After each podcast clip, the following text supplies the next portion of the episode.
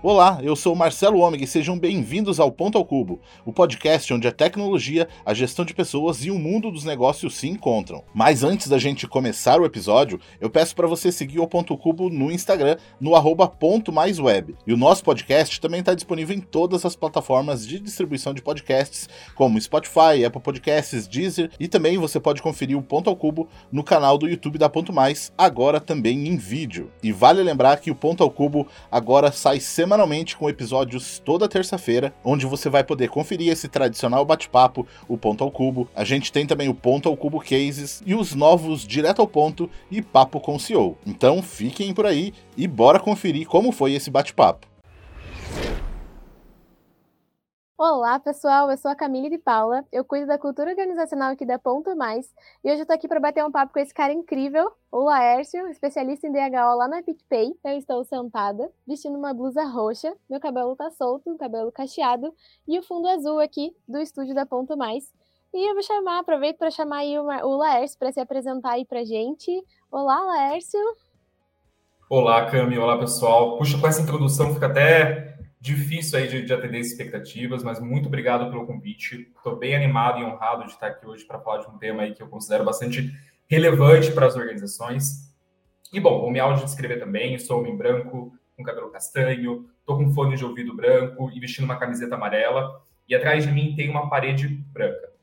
E bom, sou especialista, consultor, mentor aí de desenvolvimento humano organizacional, já passei por alguns segmentos aí, desde indústria até fintech, e atualmente aí tenho uma agenda bastante voltada para discutir a jornada dos colaboradores em tecnologia. Show de bola! Muito obrigada por estar aqui com a gente para compartilhar todo esse teu conhecimento aí sobre esse assunto que é tão rico, tão importante e também tão em alta aí, né, nesse nosso momento. É, Laércio, a gente já teve um papo aqui no Ponto ao Cubo, bem focado né, no que é de fato ali, a experiência do colaborador. Hoje a gente está aqui, né, muito mais para a gente falar sobre a prática, como é colocar isso para funcionar dentro da empresa e quais são os benefícios reais que isso traz, né, tanto para o colaborador quanto para empresas também. Uh, alguns empreendedores aí eles dizem né, que a, pandemia ela acabou acelerando toda essa transformação digital, né? O que estava previsto para acontecer em 10 anos aconteceu nesse, um, nesse último um ano e meio aí que a gente viveu. Né? Então, esse isolamento social ele acabou forçando essa digitalização da economia, enfim uma combinação aí de fatores que resultou nessa aceleração né, dessa transformação digital. É, e todo esse movimento ele afeta os negócios né, nesse cenário que acaba deixando tudo cada vez mais competitivo. Né? A gente precisa é, estar atento para atender o nosso cliente né, de uma forma cada vez mais assertiva e naquele momento específico que ele está vivendo, que ele está sentindo aquela necessidade.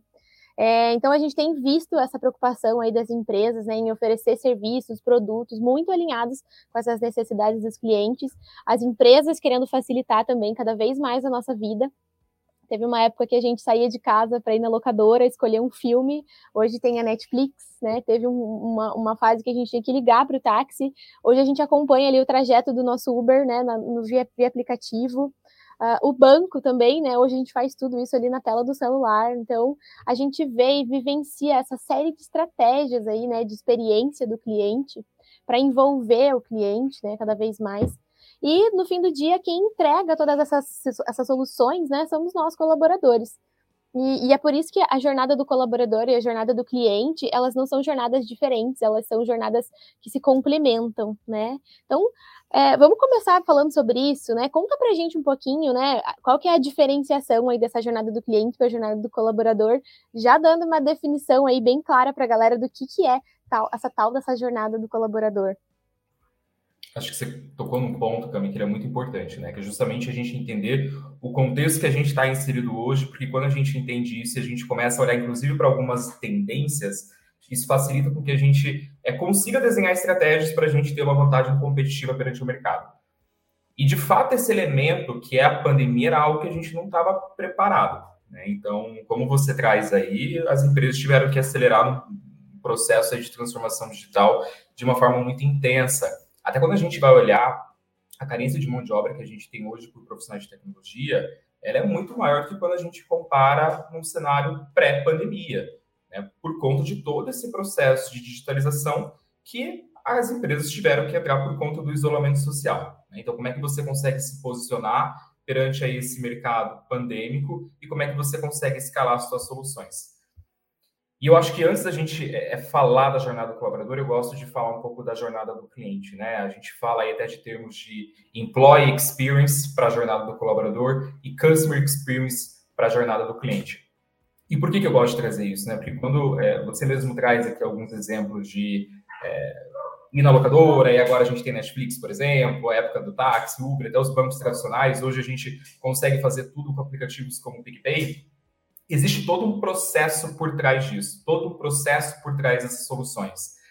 E quando eu falo isso, eu estou, por exemplo, trazendo aqui no sentido de quem que é a persona dessas empresas? Né? Qual que é, de fato, o público-alvo que essas empresas têm? Quais são as características, quais são as dores dessas pessoas? Quais são os pontos de contato que essas empresas vão querer ter com os seus clientes? Que problemas que essas empresas querem resolver?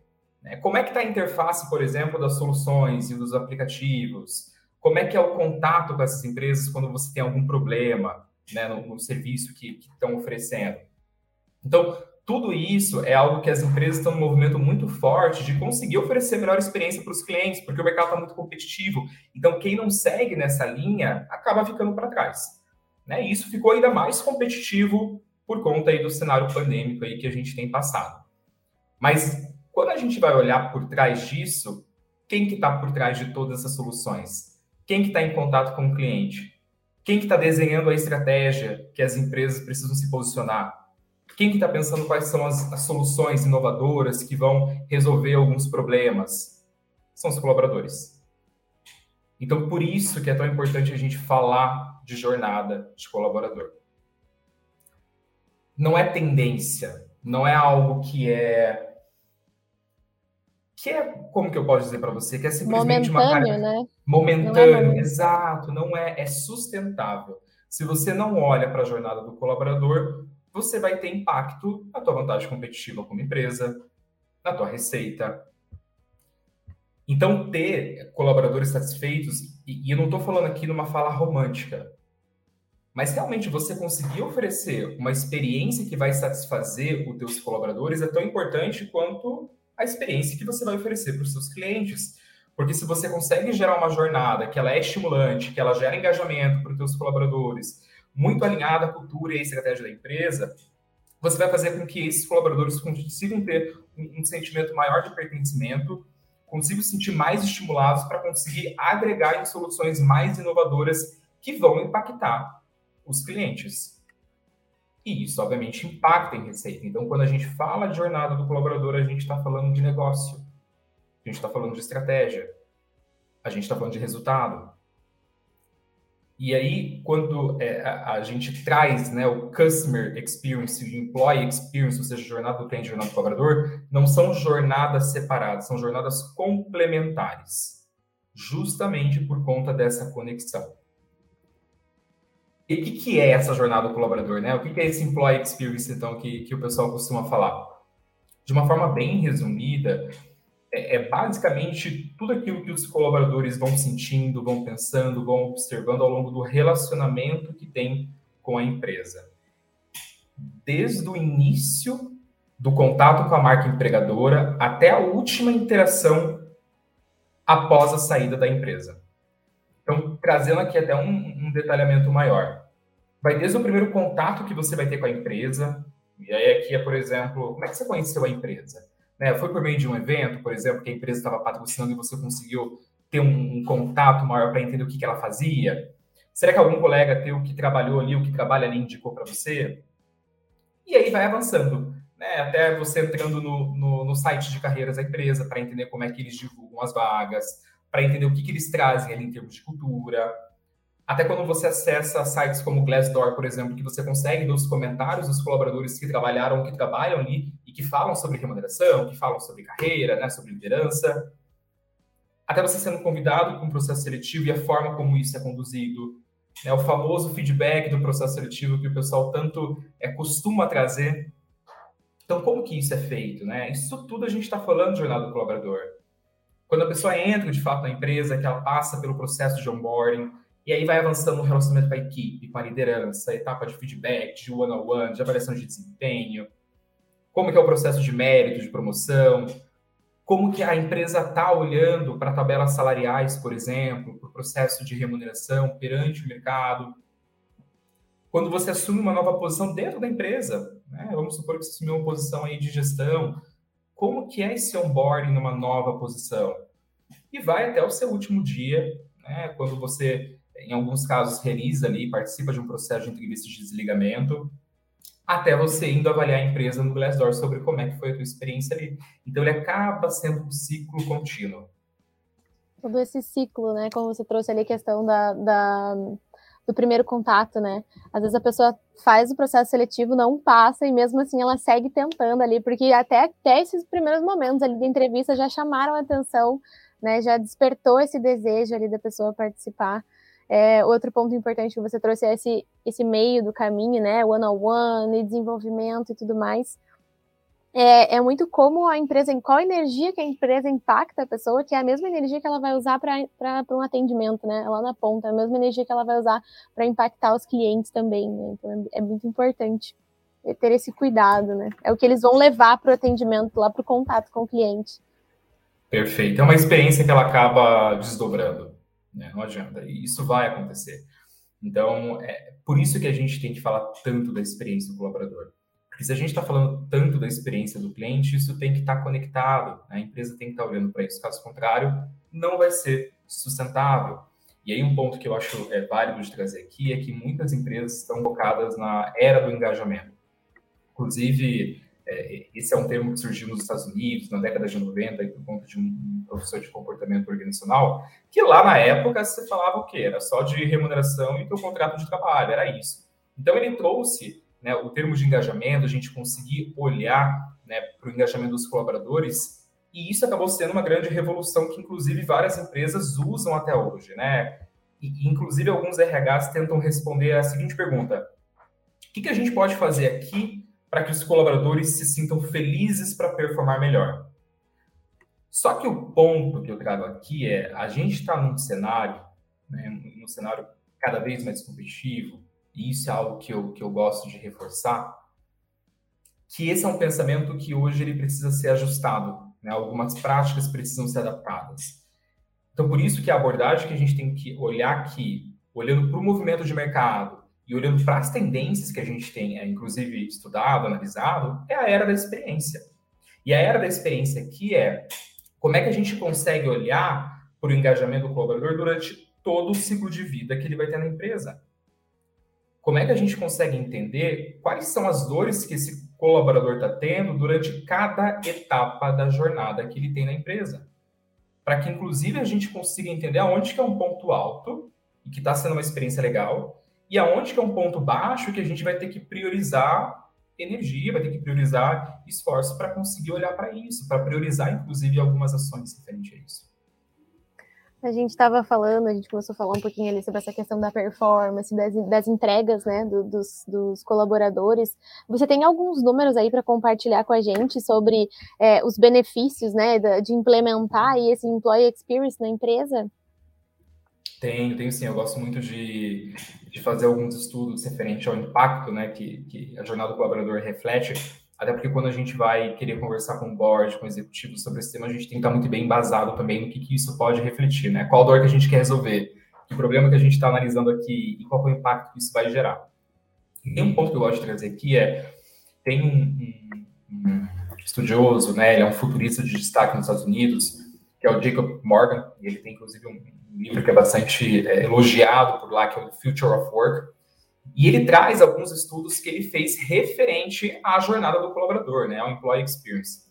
E o que, que ele traz aqui, né? Que quando a gente é, consegue olhar para isso nas organizações, quando a gente consegue implementar, isso faz com que você consiga ter um reflexo aí de 40% é, na diminuição do turnover.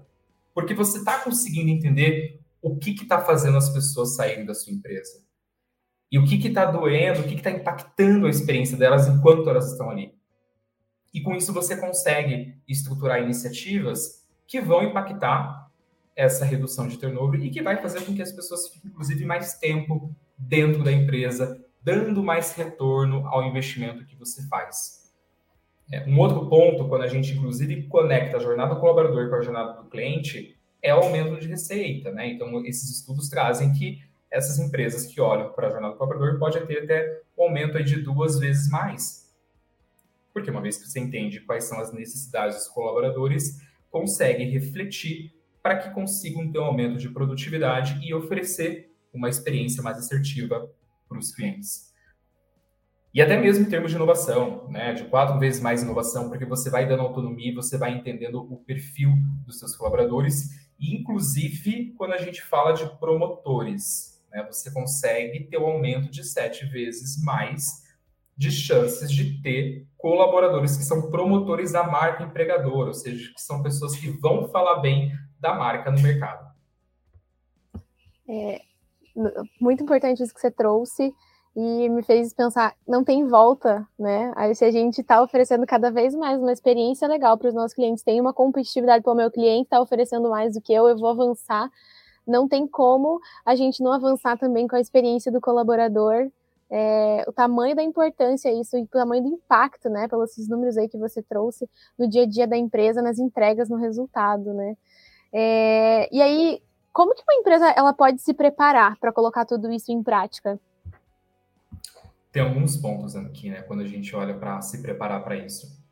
Acho que o primeiro deles é entender qual problema que você vai querer atacar, né? O que, que você vai querer resolver, até para isso conseguir facilitar né, na discussão com executivos, por exemplo. Mas aqui eu trago alguns pontos que são importantes. Um deles é você definir e discutir sobre o EVP, Employee Value Proposition, ou seja, qual que é a proposta de valor da sua marca empregadora. Que atributos que você está querendo comunicar como marca empregadora. Você quer comunicar que você é uma empresa que valoriza muito a inovação, tecnologia, ou não, que é realmente uma abordagem mais tradicional, uma empresa mais familiar. Isso é importante até para você conseguir atrair os perfis mais aderentes à cultura da empresa. Até para depois você conseguir mapear com esses atributos expectativa versus realidade. Ou seja, quais eram as expectativas das pessoas ao entrar na empresa referente a alguns atributos, como por exemplo, inovação, autonomia, carreira, versus o que elas estão encontrando quando elas estão ali. Se a gente tem um gap muito grande, de expectativa e de realidade, é porque possivelmente a gente está tendo algum problema ali de comunicar de fato a essência da empresa, refletindo na marca empregadora. E aí um outro ponto é quem é a nossa persona aqui? Que público que a gente de fato quer atrair para nossa empresa? Quais canais que a gente está conseguindo se posicionar no mercado para conseguir atrair esses candidatos para as posições que a gente tem aberta? Será que a gente está conseguindo atuar em eventos estratégicos que é importante a nossa marca estar para conseguir, inclusive, fortalecer a marca empregadora? E quando a gente faz uma análise mais interna, olhando para a jornada que a gente tem dentro da empresa, quais são os processos mapeados? Ou seja, quais são os processos que a gente tem na etapa de atração e seleção? Quais são as etapas que a gente tem, os processos que a gente tem quando a gente olha para onboarding, quando a gente olha para desenvolvimento, para engajamento e até o momento de saída. E aí, com isso, quais são os sentimentos que os nossos colaboradores têm nessa jornada? E aqui a gente consegue mapear ah, por meio de pesquisa, por meio de grupos focais que dá para co-criar com os próprios colaboradores para conseguir entender isso, porque aqui a gente consegue inclusive direcionar prioridades de atuação. E um ponto importante é dados, indicadores, né? porque a gente tem que entender se o que a gente está fazendo está gerando impacto para o negócio. Algo que eu sugiro, e eu sei que nem todas as empresas têm, porque né, em alguns casos você precisa amadurecer mais, é People Analytics. Porque com People Analytics você consegue, inclusive, entender alguns movimentos do que está acontecendo na empresa. Vou dar um exemplo.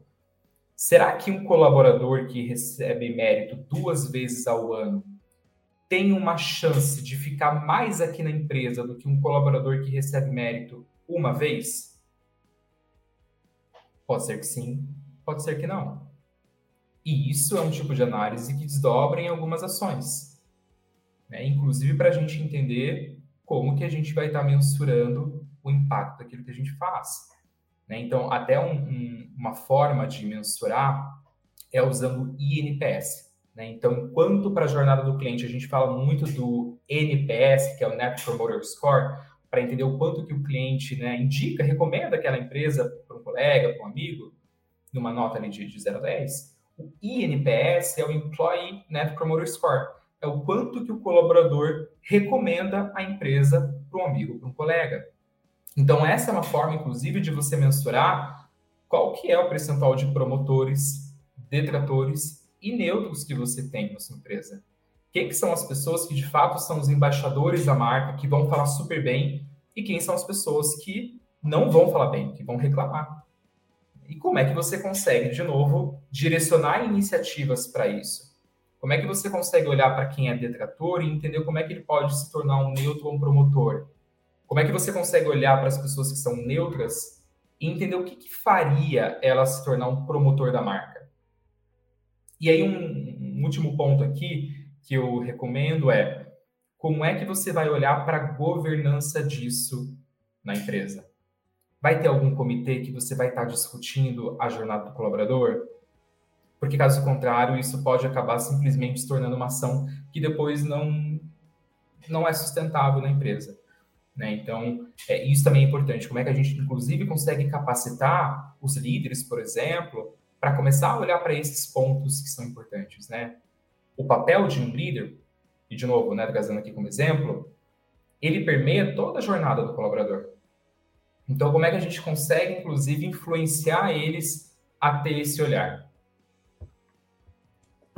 Você trouxe, expandiu mesmo a cabeça, né? Você trouxe um conteúdão pra gente, é, sugeriu até ferramentas, né? Trouxe essa questão ali do, do INPS.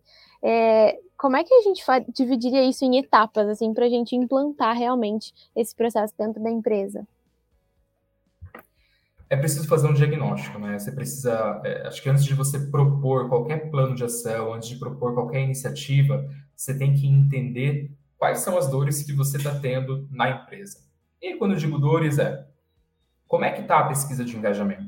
E se não tem, tá aí já um, uma sugestão do que, que precisa fazer para conseguir mapear. Porque sem dores a gente dificilmente vai conseguir endereçar as ações, vai ser muito com base naquilo que eu acho, naquilo que eu acredito, e não necessariamente isso é efetivo. Então, quais são as dores? Como é que está o nosso turnover? Por que as pessoas estão saindo da empresa? Por que, que as pessoas estão ficando aqui com a gente? O que, que faz alguém querer entrar aqui na empresa? O que, que tem chamado a atenção? Quanto tempo as pessoas estão ficando aqui com a gente? Por que, que elas estão ficando aqui com a gente? Para quais empresas a gente está conseguindo atrair versus para quais empresas a gente está perdendo? Então, o primeiro ponto é fazer um diagnóstico, é, é conseguir ter visibilidade disso. E se a gente não tem, de novo, a gente precisa então criar iniciativas para a gente conseguir. Caso contrário, dificilmente a gente vai avançar para falar de estratégia, jornada do colaborador, sem ter essas informações. E aí, claro, pode ser que no plano de ação, várias empresas, por exemplo, contratam uma consultoria para olhar para o Employee Value Proposition, para entender como é que a gente consegue fortalecer a marca empregadora, mapear os atributos que a gente tem, os atributos que a gente quer comunicar, é, e isso vai desdobrar em várias iniciativas também. Como é que a gente vai formar a nossa liderança? Como é que a gente vai olhar para a experiência que o nosso candidato está tendo quando ele participa de um processo seletivo? Como é que a gente consegue olhar para as devolutivas que a gente dá no processo seletivo? Só que antes disso, a gente tem que focar no diagnóstico, a gente tem que focar em entender qual é o problema que a gente está querendo resolver. Porque é muito comum, e não só olhando para a jornada do colaborador, para várias outras frentes, mas é muito comum a gente querer executar, a gente querer fazer, a gente querer entregar. E no fim do dia, aquilo ali não está impactando, aquilo ali não está agregando para o negócio, porque a gente não fez um diagnóstico bem estruturado. Então, essa é a minha dica. Primeiro, antes de mais nada, foque no diagnóstico, porque vai ser com base no diagnóstico que vai conseguir entender quais são as iniciativas que vão ter que ser desdobradas. E isso depende do nível de maturidade da empresa também. Você falou bastante sobre diagnóstico, me veio a importância de estabelecer uma relação de confiança, né?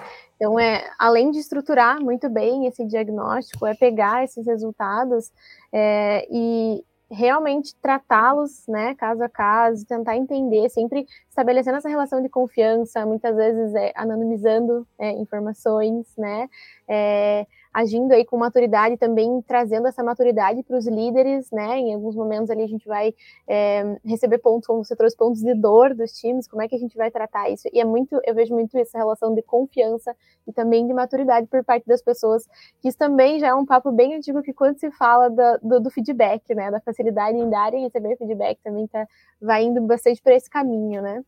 Perfeito. E esse é um ponto bem importante, né?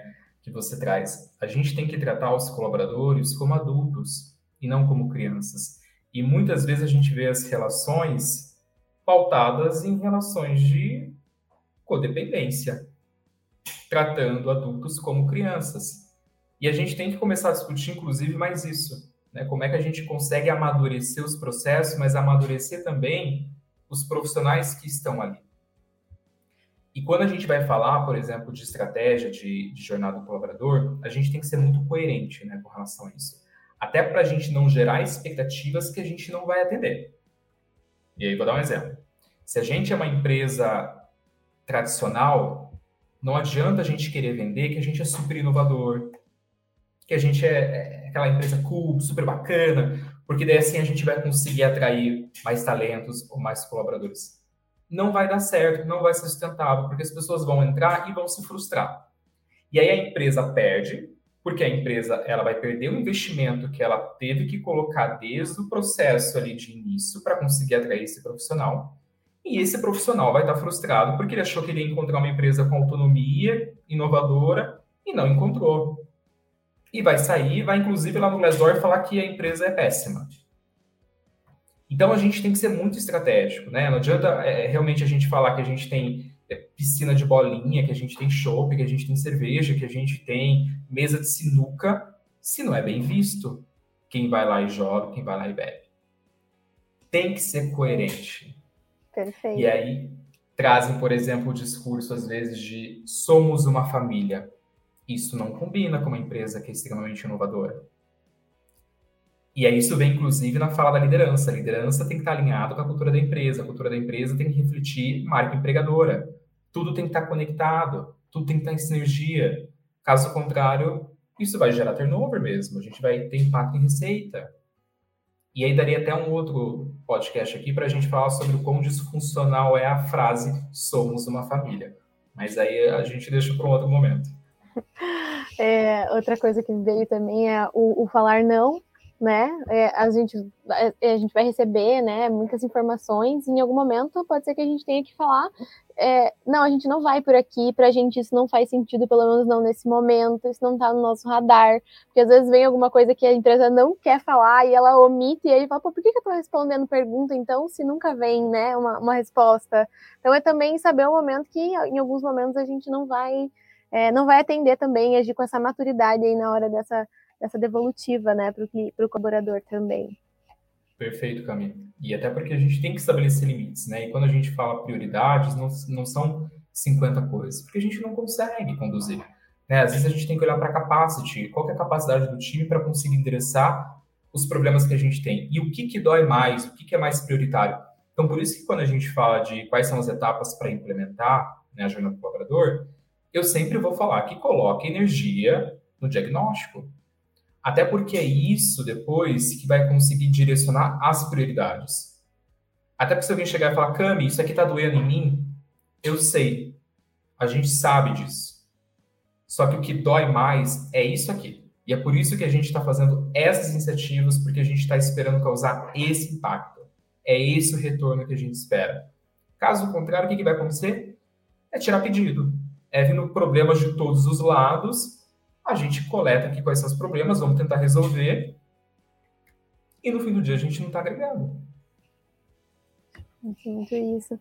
E aí, como você trouxe, né, toda essa questão da, do, do mapeamento, né, de um diagnóstico ali, definir prioridades, é, estruturando isso, o que, que a gente espera de resultado, né? O que, que esperar de um futuro ali de uma empresa que tem caminhado, né, para essa é, esse, com esse olhar, né? Tanto na visão aí de empresa, de colaborador, o que, que a gente espera de resultado? O que, que vem de bom aí quando a gente pensa no employer experience? Legal, acho que aqui tem para os benefícios que a gente consegue ter com dados referente ao impacto que isso causa né, em receita, em diminuição de turnover, que é um custo enorme para as empresas, Mas tem alguns pontos aqui que eu acho que são bem, bem relevantes a gente trazer. Tá? Um deles é o cenário que a gente está vivendo, nunca se falou tanto de saúde mental. O Brasil hoje é o segundo país com maior quantidade de pessoas com burnout. Em várias situações, as empresas estão, as pessoas estão trazendo o trabalho para dentro de casa porque estão no modelo remoto e estão trabalhando em casa. Então, o trabalho está ali. Se a gente não olha para a jornada do colaborador de uma forma estratégica, e a gente não está olhando para como é que a gente está conseguindo oferecer um ambiente que tenha bem-estar, que consiga olhar para questões psicológicas, para questões inclusive de remuneração, você vai estar tá perdendo relevância no mercado. E é bem simples aqui. Se você não olha para a experiência do colaborador, se você realmente não oferece não busca tentar oferecer a melhor experiência, não tem esse horário estratégico, tem empresa que está fazendo isso. E tem empresa que vai tirar os seus talentos da tua empresa porque você não priorizou isso. Eu não estou falando nem de cliente aqui, do impacto que isso reflete. Porque aí também a gente acaba tendo vários elementos. Mas você vai estar tá perdendo os seus talentos, os seus colaboradores. E quando o colaborador sai, é um conhecimento que vai com ele. E isso impacta na sustentabilidade do teu negócio. E aí, num cenário que a gente, inclusive, começou falando muito disso, de digitalização, que está cada vez mais competitivo, se você ficar para trás, isso acaba impactando o negócio. Total. E aí, compartilha comigo aí uma, um ponto aí, um, um, nesse momento que a gente está vivendo, né? Essa, o cenário que a gente vive hoje é o total total online não, né? Tem a parte do online, tem o híbrido, tem o vai, vai, vamos parar, vamos vir todo mundo para o físico. Então a gente está nesse cenário, é, nesse meio do caminho, né? Não acabou a pandemia, então ainda tem bastante gente que está 100% online. No seu, no seu dia a dia aí, qual que, qual que tem sido o maior desafio aí dessa jornada do colaborador nesse cenário hoje, que não é online, é híbrido, estamos indo presencial, não estamos, como é que, que, que você tem de desafio aí para compartilhar com a gente? Perfeito. Tem desafios né, com, com relação a todos esses modelos, então, principalmente vem comunicação. Como é que a gente consegue ser efetivos na forma de se comunicar, olhando tanto para o modelo síncrono, que é ao vivo, para o modelo assíncrono. Né? Então, como é que a gente consegue entender qual, quais são os melhores canais de comunicação, em que momentos que é, é importante a gente estar tá junto, estar tá presente ali, né, de forma presencial, em que momentos que não é, como é que a gente consegue é, considerar todas as pessoas no mesmo projeto, porque tem gente que vai estar espalhado por todo o Brasil. E aí eu vou dar um exemplo da minha realidade atual. Existem escritórios, né? tem escritório é, da empresa que eu estou hoje, tem escritório em São Paulo, tem escritório em Vitória no Espírito Santo, mas tem gente espalhada pelo Brasil todo. Então, quando você vai fazer algum tipo de iniciativa, quando você vai conduzir algum tipo de projeto, você tem que considerar isso. Como é que eu vou conseguir abranger todas as pessoas? Porque, caso contrário, vai impactar engajamento. A experiência que você oferece para quem tem a oportunidade de ir no espaço físico do escritório tem que ser tão boa quanto alguém que vai ficar em casa. Você tem que conseguir olhar para isso, tem que olhar para esses pontos. Então, e, e, hoje eu acabo muito focado, né, olhando para a jornada dos colaboradores de tecnologia. E aqui você tem uma carência de mão de obra, o mercado está extremamente aquecido. Então é um jogo de quem erra menos. Como é que você orquestra a jornada do colaborador de uma forma que você consiga minimizar os erros que você tem ali, para que você consiga ser relevante. Porque por conta da pandemia, o mercado exterior começou a assediar também os colaboradores aqui. Começou a ter toda uma abordagem. E como é que você consegue olhar para isso? Que tipos de iniciativas que você vai fazer que vão conseguir estar tá conectado com os atributos da marca empregadora e com base naquilo que os colaboradores estão trazendo de demandas? Como é que é a carreira? Como é que a gente está preparando a liderança? Como é que está todo o processo também de recrutamento? E o que, que a gente está vendo dos motivos pelos quais as pessoas estão saindo daqui? para onde que elas estão indo e por que, que elas estão indo para lá. Tudo isso a gente tem que considerar. E vai, vai além, vai além da forma de da discussão do híbrido e do remoto, e isso tem sido uma grande discussão de qual que é o melhor modelo de trabalho, o que, que gera mais produtividade, e vai além disso, porque permeia não só o modelo de trabalho, mas toda a composição da jornada do colaborador na empresa. Show. Nossa, uma aula mesmo, Laércio. Incrível, incrível esse conteúdo aí que você trouxe, essa troca. Prazer enorme te receber aqui. A gente caminha aí para o fim já desse nosso podcast. Queria saber se você tem alguma mensagem aí para deixar para a galera. Tenho, tenho sim. Eu acho que o primeiro ponto aqui é importante a gente entender que a gente está falando muito da responsabilidade da empresa de oferecer a melhor experiência para os colaboradores. Mas tem uma responsabilidade muito grande dos colaboradores também de não colocar tudo na conta da empresa. Mas, inclusive, de propor melhorias. A gente está falando aqui de adultos, isso é uma atitude de adulto. Se tem algo ali que incomoda, se tem algo que não está seguindo o combinado, tem que se posicionar e, ao invés de reclamar, traga a proposta. Entenda o que, que pode ser feito, o que, que pode ser mudado. Então, para que a experiência seja boa, tem uma responsabilidade compartilhada, uma responsabilidade de ambos lados. Porque, caso contrário, a conta ela não fecha também. Né? Fica difícil a gente colocar tudo na conta da empresa. E a empresa é formada de pessoas. Então, se você reclama da empresa, indiretamente você está reclamando de você também. Porque você faz parte desse grupo. Então, procure propor mudanças se algo estiver incomodando e tente mudar aquilo que está ao seu alcance, aquilo que está no seu controle.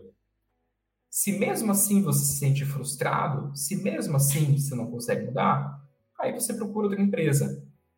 Mas o ponto é, tenha uma atitude, um posicionamento mais ativo para conseguir propor, ao invés de simplesmente falar, ah, porque aqui não tem plano de carreira, ah, porque a remuneração está ruim e o que, que você está conseguindo trazer de contribuição para isso? Quem que você tem acionado? Caso contrário, é muito fácil a gente ficar ali numa posição de que, pois é, tá tudo ruim. Será mesmo? Será que você não pode fazer parte de algumas mudanças? Não quero romantizar, nada aqui, não. Mas a gente consegue contribuir.